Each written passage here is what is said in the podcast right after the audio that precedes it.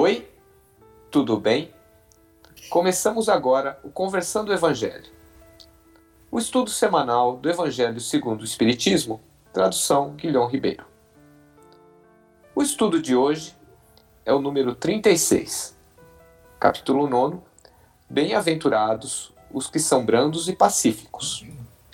Itens 3 e 6 ao 10. Afabilidade, paciência, obediência e cólera.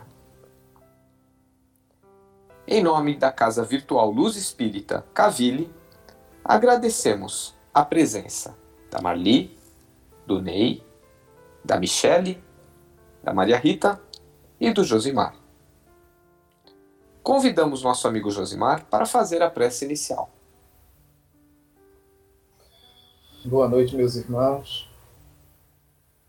Primeiramente, gostaria de agradecer a presença de todos, encarnados, nossos irmãos desencarnados que nos acompanham, nossos amigos de luz que nos iluminam, que nos preservam de nossas próprias intemperanças.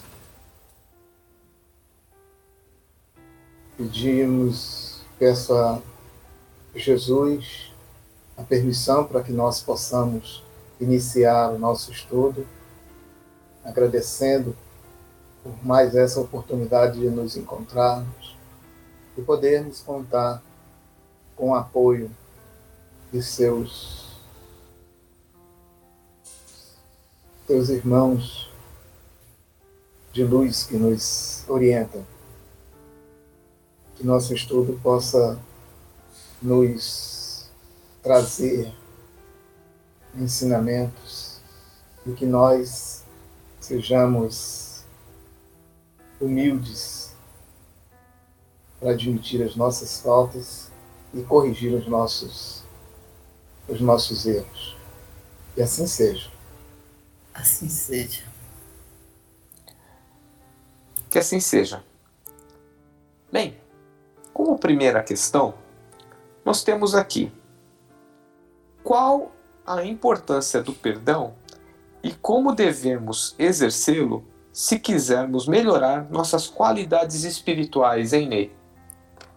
É, pois bem, Clóvis.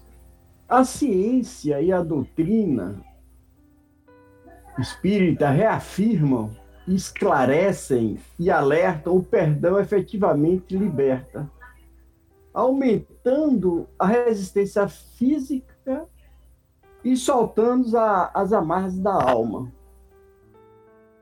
Na verdadeira arte, que é o viver, é um dos mais preciosos dons, é a da capacidade de perdoar. O perdão realmente é uma das chaves que abre as portas de uma vida mais feliz, mais saudável. É o que nos afirma, inclusive, os estudos científicos pesquisas médico-científicas mostram que o perdão ele vem acompanhado da diminuição da raiva, da depressão, da ansiedade e de outros sentimentos relacionados a ele. Pois bem, vemos daí que as pessoas que perdoam e que possuem esse talento, que se esforçam nesse sentido, desencadeiam em seu organismo ondas de positividade, equilíbrio e saúde. Na vida é preciso aprender a perdoar para que as feridas sejam curadas. Todos nós sabemos que em algum momento de nossas vidas cometeremos erros. Porque muitas vezes são erros difíceis de perdoar, mas não há ninguém que não mereça o perdão de uma nova oportunidade.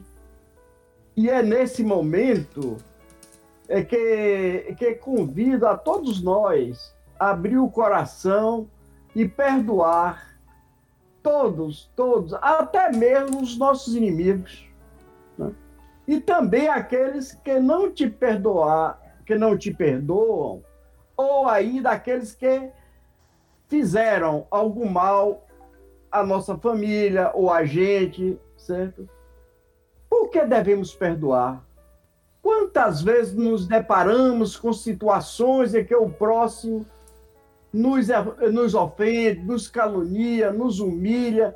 Quantas mágoas guardamos de irmãos menos esclarecidos ou de pessoas que acabam se descontrolando e descontando em nós toda a amargura que sente. Então, meus irmãos, Pedro, quando se aproximou de Jesus, perguntou: Senhor, quantas vezes deverei perdoar o meu irmão? E quando ele pecar, quando ele pecar contra mim? Até sete vezes sete, Jesus respondeu: Eu digo a você, não até sete, mas setenta vezes sete. Está lá em Mateus 18, 21. O que podemos entender com isso? Porque o perdão, segundo Jesus Cristo, nosso mestre, seria algo extremamente importante para a nossa marcha, para o nosso progresso espiritual. Listamos alguns motivos pelos quais isso seria verdade. Pois bem, ele está dizendo que o perdão nos liberta. O perdão é uma das coisas mais libertadoras que alguém pode fazer. A falta do perdão é como uma pedra amarrada na perna de alguém que é arrasta para o fundo do mar. Aquele que perdoa tem em si quebrada as correntes do rancor, da mágoa, do ódio e da vingança. Simplesmente as pessoas, ao perdoar, se livram de um peso que não merece e nem precisa carregar.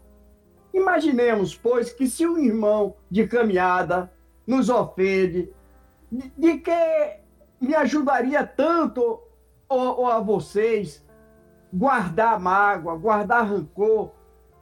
Então essa situação é de nada poderá mudar. Acaso somos tão perfeitos assim que não cometemos erros também? Decepcionamos outras pessoas também.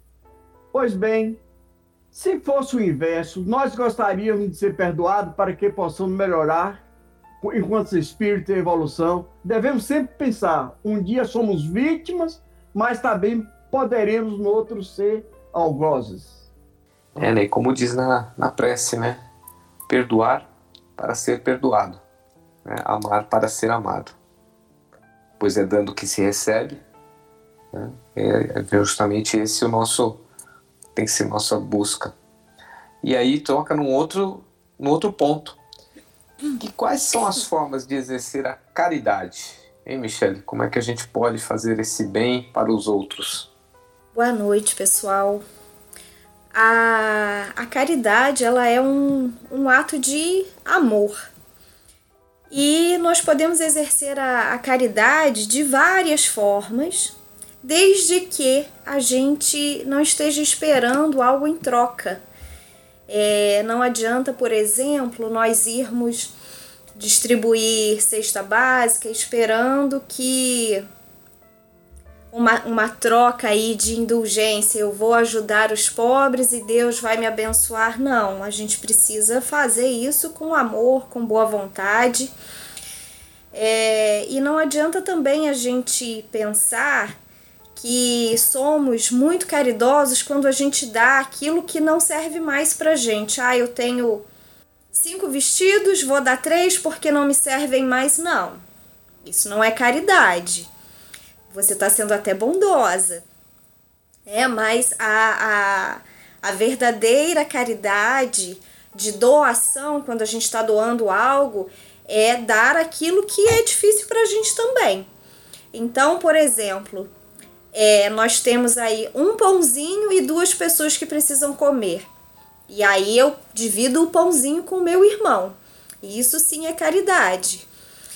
É, mas o que Jesus nos ensinou de verdade é, sobre a, a, a, verdadeira caridade, e está muito bem explicado no, no livro dos Espíritos, na questão 886.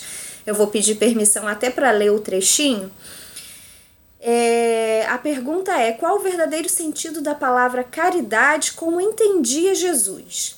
E a resposta é: benevolência para com todos, indulgência para com as imperfeições alheias, perdão das ofensas.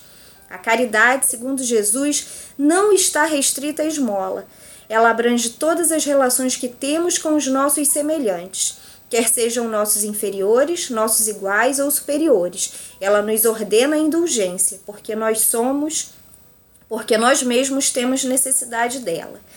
Então, o que é ser benevolente? Ser benevolente é a gente ter boa vontade com os outros. É ser amável, ser generoso, solidário, pensar no bem-estar do outro. A indulgência é, é um pouquinho mais difícil é a capacidade de aceitar e, e, tolerar as atitudes do outro. É quando a gente julga com menos severidade, a gente aceita os erros e, e equívocos do, do nosso irmão.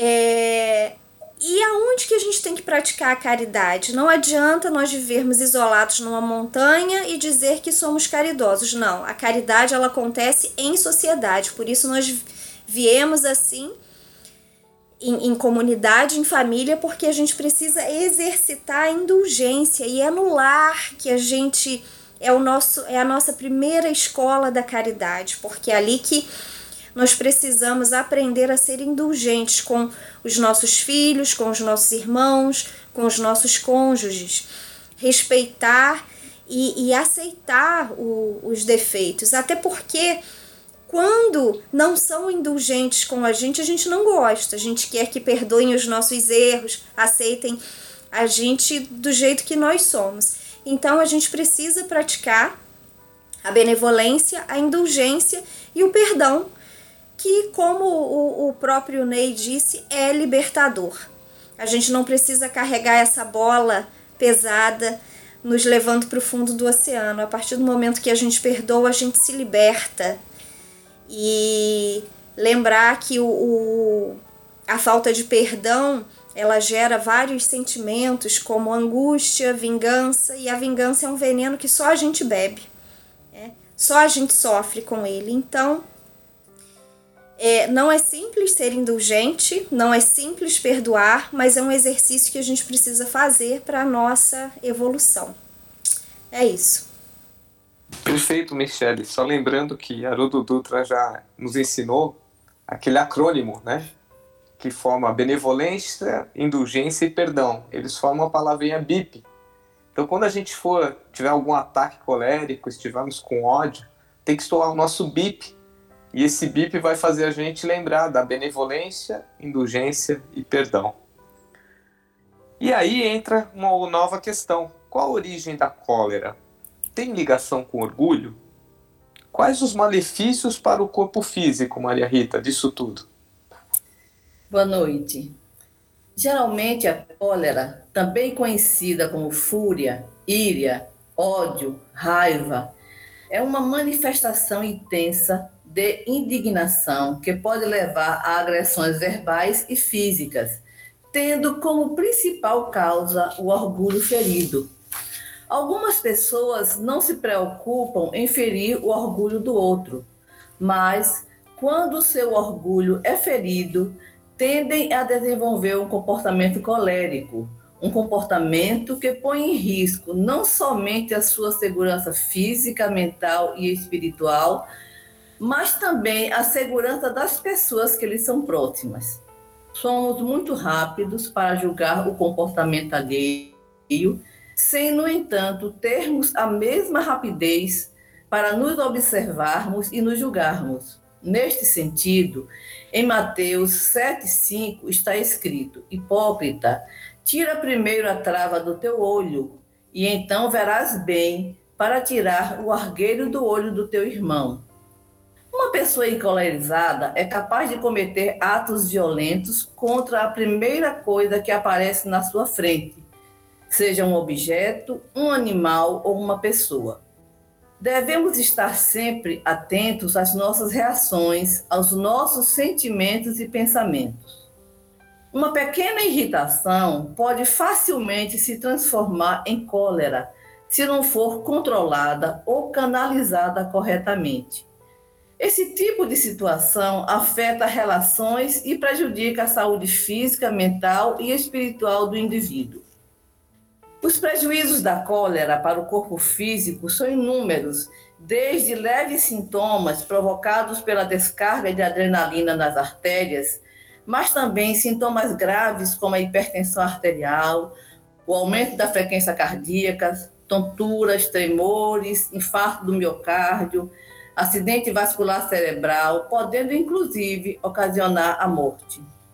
Os prejuízos sobre a mente são também danosos, ocasionando estresse, ansiedade, nervosismo, insônia, dificuldade de concentração, problemas de memória, demência, pânico, culpa, entre outros.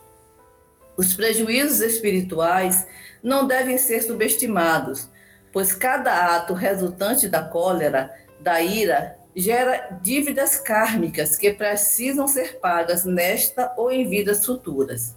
Para finalizar, trago uma citação tirada do artigo Raiva e Ódio, Doenças e Mortes, de autoria de Eduardo Aquino, do portal O Tempo. Neste artigo, o autor nos adverte que quem adoece, envelhece e morre de raiva e ódio é você. Quem vive nesta realidade sombria e angustiante é você. Pensar é como agir, e pensamento é sua realidade. Ninguém tem culpa do seu mau humor, do seu emburramento, das suas doenças psicológicas. Você é autor, personagem e o pior, espectador da sua realidade. Fica aqui registrado que no mundo molecular do cérebro, os raivosos, magoados e ressentidos são masoquistas. Criam suas doenças e morrem pela pobreza de espírito. Resta o remédio secular, a prática diária do perdão, para ser feliz, é preciso serenar e ter paz de espírito, que, por sinal, é a maior definição de saúde que conheço. Quem tem paz de espírito não padece no corpo, na mente nem na alma. Bem, era praticamente isso que eu queria falar um pouco sobre a questão da cólera. Muito bem colocado, Maria Rita. E realmente faz a gente pensar nos malefícios materiais que causamos com esses pensamentos, com esses sentimentos. E por fim, temos por que muitas vezes culpamos os outros e não conseguimos enxergar que os erros que cometemos, hein, Josemar? Então, Clóvis, como disse aí a Maria Rita, também a nossa irmã Michele, né? É devido ao nosso orgulho ferido, né?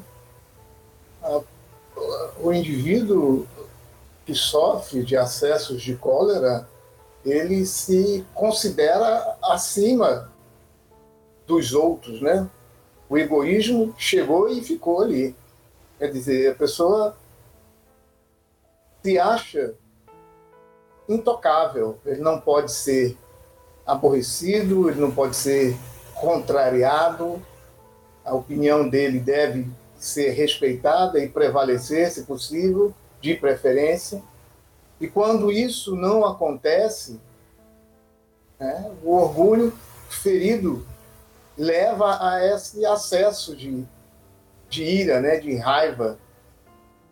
É, é, é importante a gente entender também que esta pessoa, ela, na verdade, ela precisa muito mais de ajuda do que de qualquer outra coisa.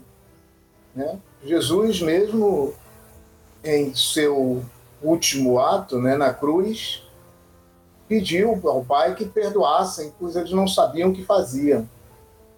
Assim também são esses, esses encolerizados.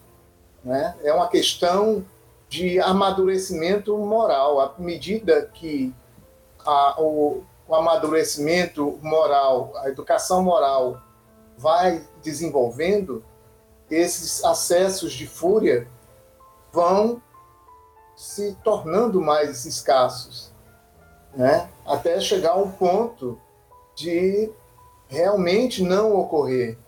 Eu lembrando aqui, ouvindo o, o Ney falando a respeito da questão do perdão, é comum a gente ouvir né, que o perdão é uma, uma demonstração de, de evolução do indivíduo, mas, na verdade, na verdade, não é bem assim, né?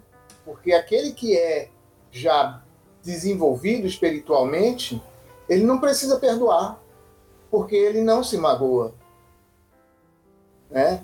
Então, é, é, é, é bem diferente do que a gente costuma ver, né?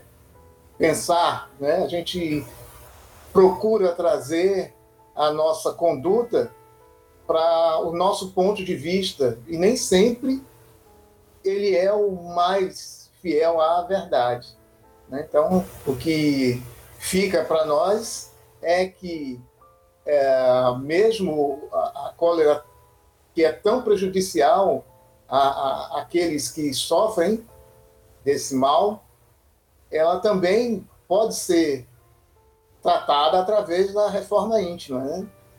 Então, é, inicialmente, talvez, penso até que aquele conselho de, de André Luiz, né, do, do copo da água na boca, seja uma boa uma forma de conseguir lidar melhor com essas situações. Ao invés de jogar toda a fúria para fora, tenta tratar ela. Vamos dar um novo significado para tudo isso.